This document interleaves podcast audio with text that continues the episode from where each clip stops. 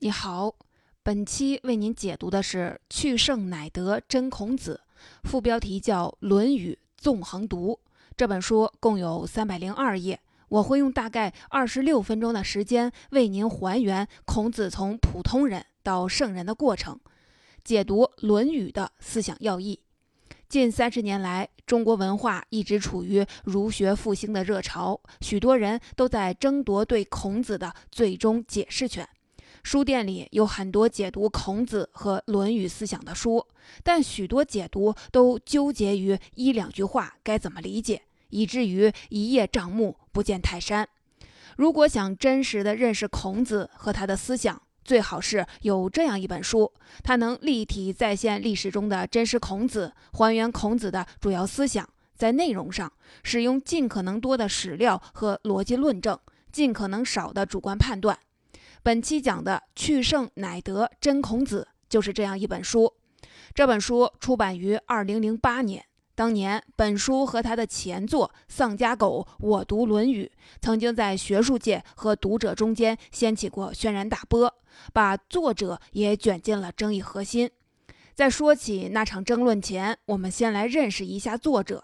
本书作者李陵教授，在北大中文系任教了三十多年。以前他的名望主要存在于学术界内部，因为他的研究方向是青铜器和竹简上的古文字，以及古代的方术、兵法，都是距离公众视野较远的生僻领域。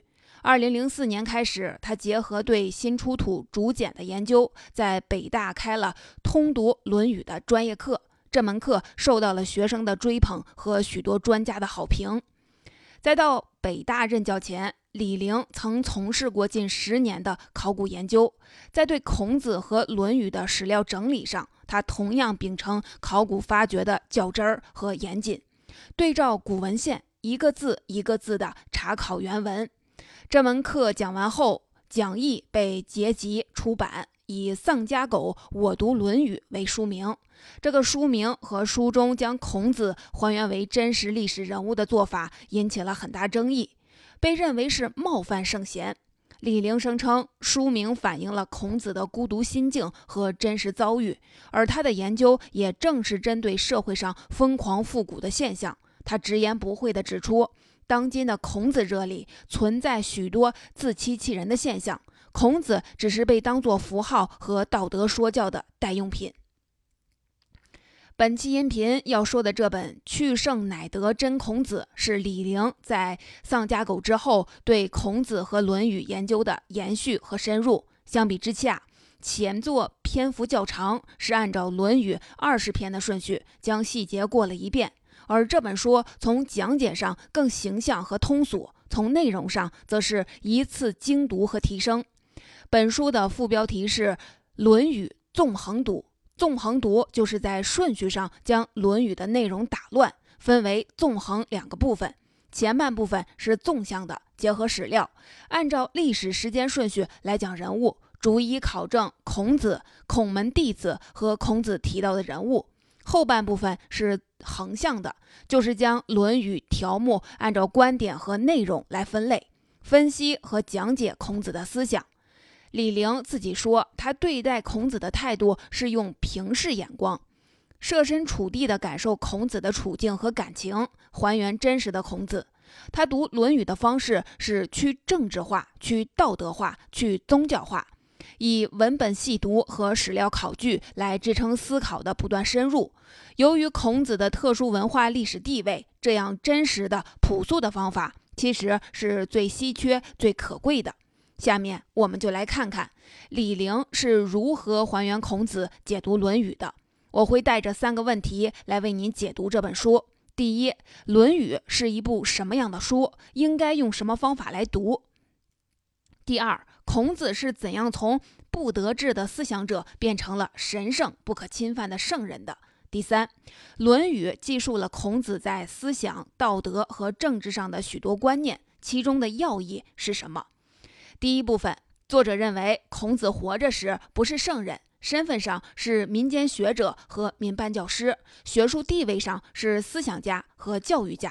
《论语》记载的是孔子最真实、最原生态的想法，还原《论语》是作者研究孔子思想的主要方法。我们先来看第一个问题：《论语》是一部什么样的书？应该用什么方法来读？作者觉得，《论语》是诸子著作中的一部，在体力上是孔子及弟子们的语录，既不是经书，也不是儒家思想的系统专著。《论语》是子书，也就是诸子著作的一种，采用的大多是当时的白话，本身并不是经。古人说的六经是诗、书、礼、乐。《易》《春秋》在孔子时代就是古书，那时候就很难读。《论语》就是孔子和学生的聊天，是春秋晚期的白话。虽然思想内容精悍，但也是子书的一种。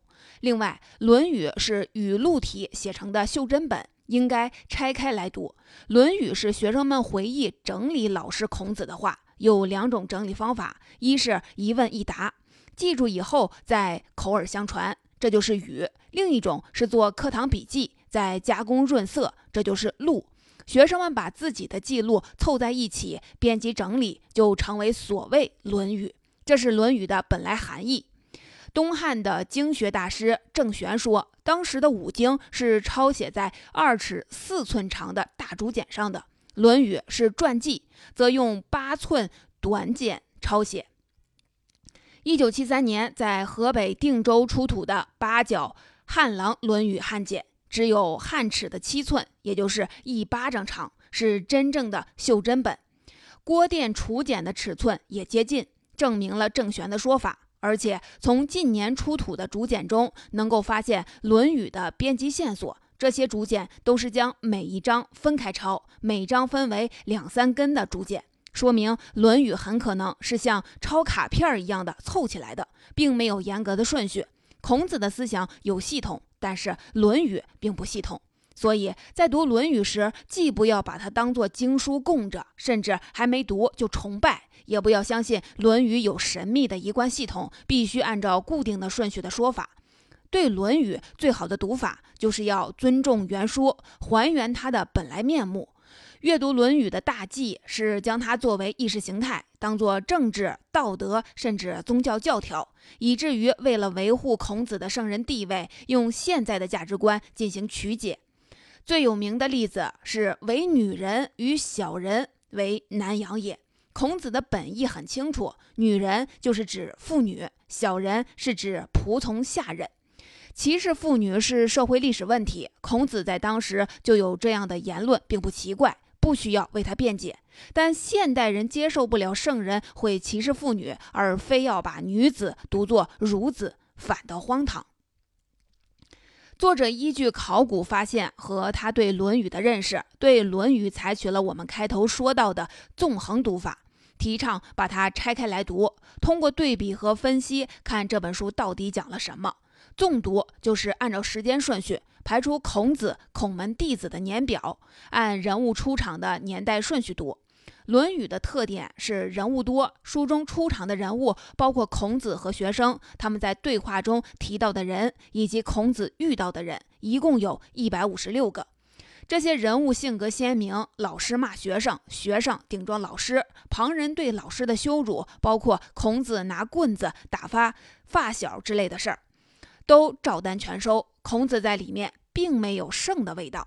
横读就是按照主题摘录的方式，把全书分类，分析它使用的概念，比如仁义、忠信这些词，孔子怎么讲，放到一起进行比较，从中梳理孔子的思想系统。另外，《论语》中的很多话是掐头去尾的，谈话背景并不清楚，有些读不懂的问题只能搁置，不能生搬硬套钻牛角尖儿。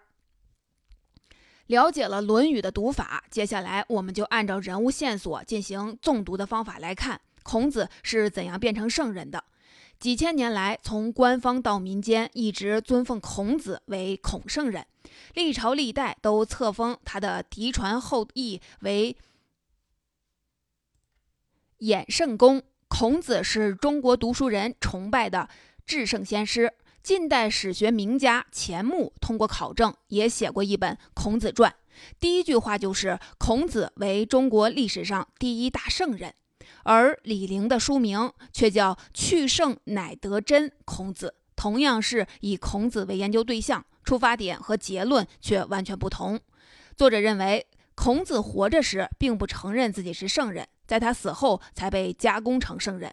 到了汉代，孔子才成了官方意识形态的代表。理清孔子是怎样从人变成圣人的，是认知真实孔子的最重要的一步。说起作者对孔子和儒家思想的研究，还要从他的老本行考古学说起。上世纪九十年代，考古界有两大重要竹简发现，其一是上海博物馆从海外购回的上博竹简。其二是湖北荆门出土的郭店楚简，内容涉及了十几种儒家书籍。作为两批楚简的最初整理者，李陵经过重新排列和考证竹简，发现了许多关于孔门七十子的新材料。七十子，也就是俗话说的七十二贤人，是孔子亲自传授、深通六艺的大弟子。经过考证，一共有七十七人，都是有名有姓。作者认为，以往的早期儒学体系只研究孔子、孟子、荀子，而孔孟之间的七十子却被忽略了。这种对孔子思想的有意识的简化，和孔子成为圣人的过程相关。先来说说孔子觉得什么样的人算是圣人。孔子品评人物最高级的是圣人，其次是仁人，再次是君子。在他看来，圣人与仁人，当时没有活着的人能做到。作者对孔子提到的所有圣人和仁人都一一进行了列举考证，总结了各种相关材料后，可以看出来，孔子心目中的圣人是无所不知、无所不晓的聪明人，主要有两类：一类是尧舜禹这些上古的禅让君主，一类是商汤、周文王、周武王这样的革命君主。第一类尤其伟大，孔子觉得圣人都是贤明的政治领袖。都建立了类似乌托邦的盛世。从时间上看，这些圣人都远在东周之前。当时的活人，别说当圣人，连见圣人的机会都没有。那孔子觉得自己有没有可能做圣人呢？孔子自己回答过，绝对没可能。孔子的原话是：以智力来说，他只是学而知之的普通人，而不是生而知之的聪明人。从地位上说，他也没有机会施展政治抱负，达成圣人的贡献。有一次，有人问他的大弟子子贡：“你们老师有这么多本事，会不会是圣人？”子贡回答：“我老师当然是圣人，所以本事才那么多。”孔子则否认说：“我少年时地位低贱，才会干各种下贱的活儿。真正的君子根本不需要学这些，圣贤和本事多完全没关系。”而孔子是怎样被树立为圣人的呢？在春秋时期，不仅政治局势混乱，思想和文化也同样混乱。百家争鸣时，各派学说都在互相的攻击。孔子刚刚去世，就受到许多人的诽谤和怀疑。比如，连孔门大弟子子贡的学生都认为孔子不见得比子贡强。受形势逼迫，以子贡有弱为首的大弟子们开始全力树立孔子的圣人地位，以此来团结同门，争夺话语权。这既因为真心崇拜，也是情势使然。老师往往是靠学生的宣扬才出名的。当时儒家说孔子是圣人，墨家也说墨子是圣人。树立本派的圣人是各派学说参与学术争鸣的需要。到了战国时期，把孔子树立成圣人，又突破了两个理论障碍。刚才说到，孔子自认不是圣人，有两个理由：第一，活人不能做圣人；第二，圣人必须有为天下开创盛世的功绩。战国时，孟子将孔子称为“圣之使者”，意思是当代的圣人。鲁迅说，翻译过来就是“摩登圣人”。孔子说圣人都是死人，而孟子说孔子就是活圣人，这是对圣人概念的重要修正，让东周的活人可以当圣人了。其后，荀子又解决了另一个理论阻力。他说，孔子虽然没有权势，没有安民济众，但孔子与尧舜的区别其实很小。尧舜是得势的圣人，而孔子是不得势的圣人，所以后人也称孔子为素王。至此，可以说孔子解释的圣人概念已经完全乱了套了。孟子说，孔子的大弟子们树立孔子为圣人，是由于了解孔子的价值，不是给孔子拍马屁。作者则认为，他们说孔子比尧舜还强，按照孔子的思想和性格，这话是他打死也不会承认，做梦也想不到的。怎么会不是拍马屁？这是孔子成为圣人的初步阶段。下面我们再看看孔子成圣期间儒家的演化过程。作者的论述有点像是通过古籍线索在侦破案件。在《论语》里，孔子的教学分为德行、言语、政事、文科这四科，而真正在后世发生深远影响的，实际上是文学科，因为儒家要靠书本传世。在孔门七十子中，四科的代表人物共有十人，称为十哲。孔子身后名列十哲的大弟子，有记载的还有宰我、子贡、子夏、子张这四人，而最被看好、师兄们一致推举的是年轻的有若。各派弟子认为他精通儒家学说，相貌也酷似孔子，最该继承孔子衣钵。然而，真正演化为后世儒家体系的，却是孔子弟子曾参的嫡系。孔子身后，儒家分为八派。曾参所在的德行科并不是主流，而他也不是德行科的代表，威信和学术地位远不如在世的四名大弟子和有若。曾参不仅不是主流，和其他派别的意见也不合。当时最有传播力和影响力的是言语、文学两科，德行科的弟子大多接近于隐士，缺乏社会影响。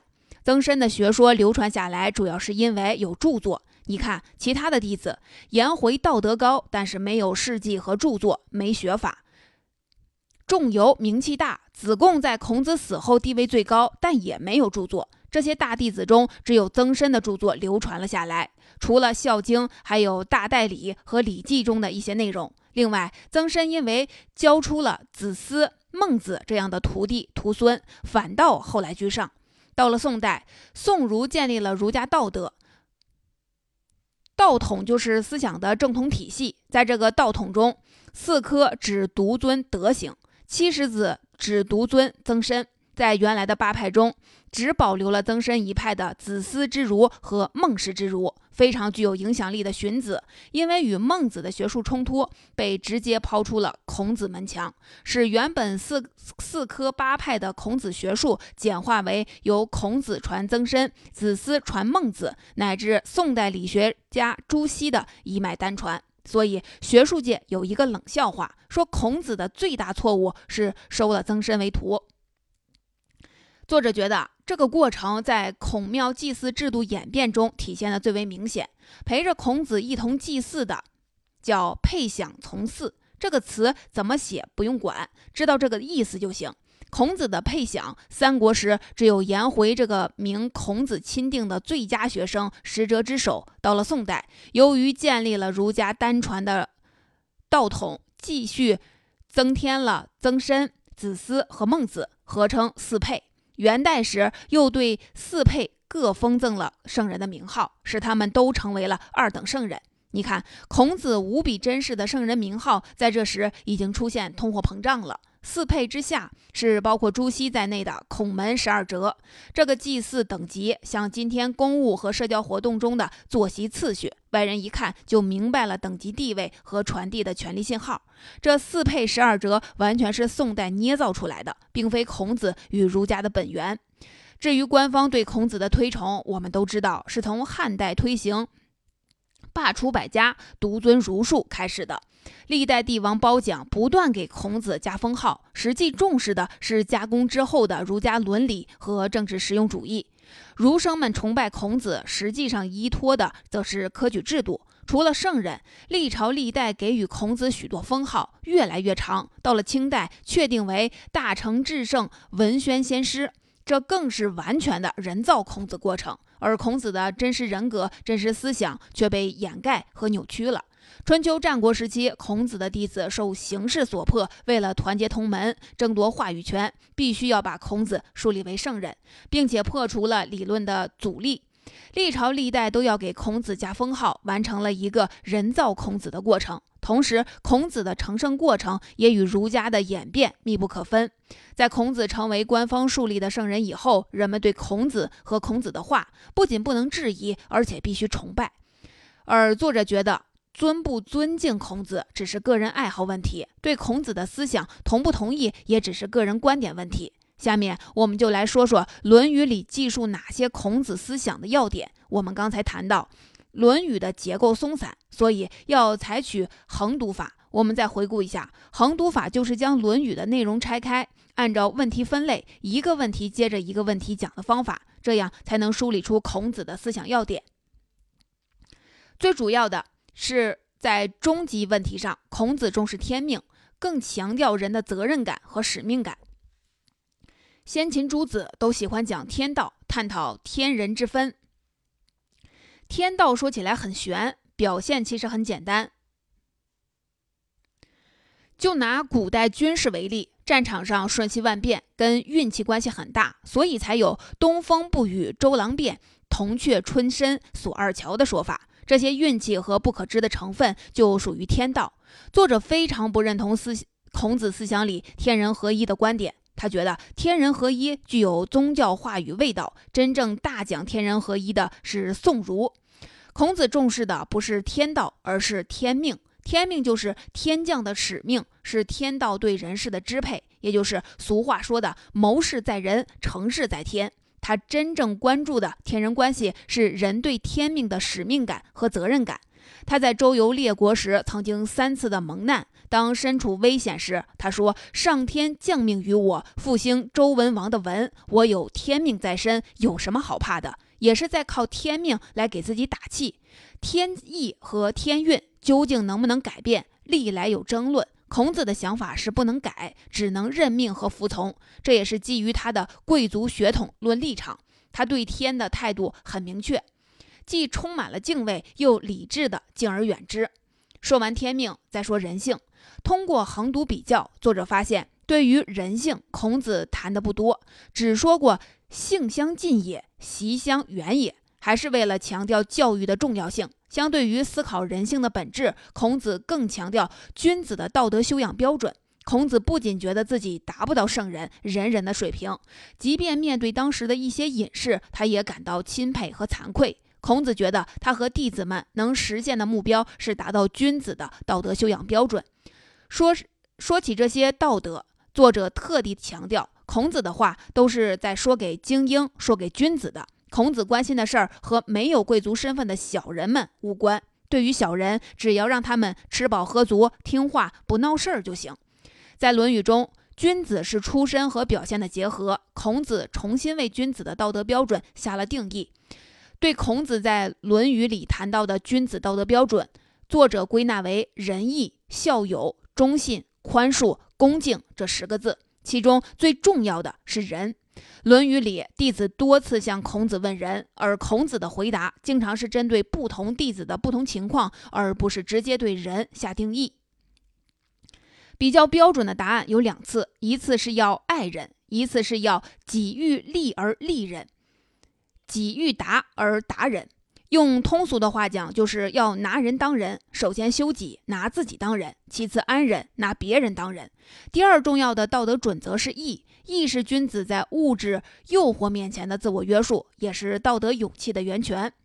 信我们的都很熟悉，古人拆字来解释，“信”字左边一个单人旁，右边是一个言语的言，就是人言不欺，要说话算话。孔子重信，唯恐说了做不到，而宁肯少说不说，先干了再说。他强调信有大小之分，君子讲的信必须要首先合于义。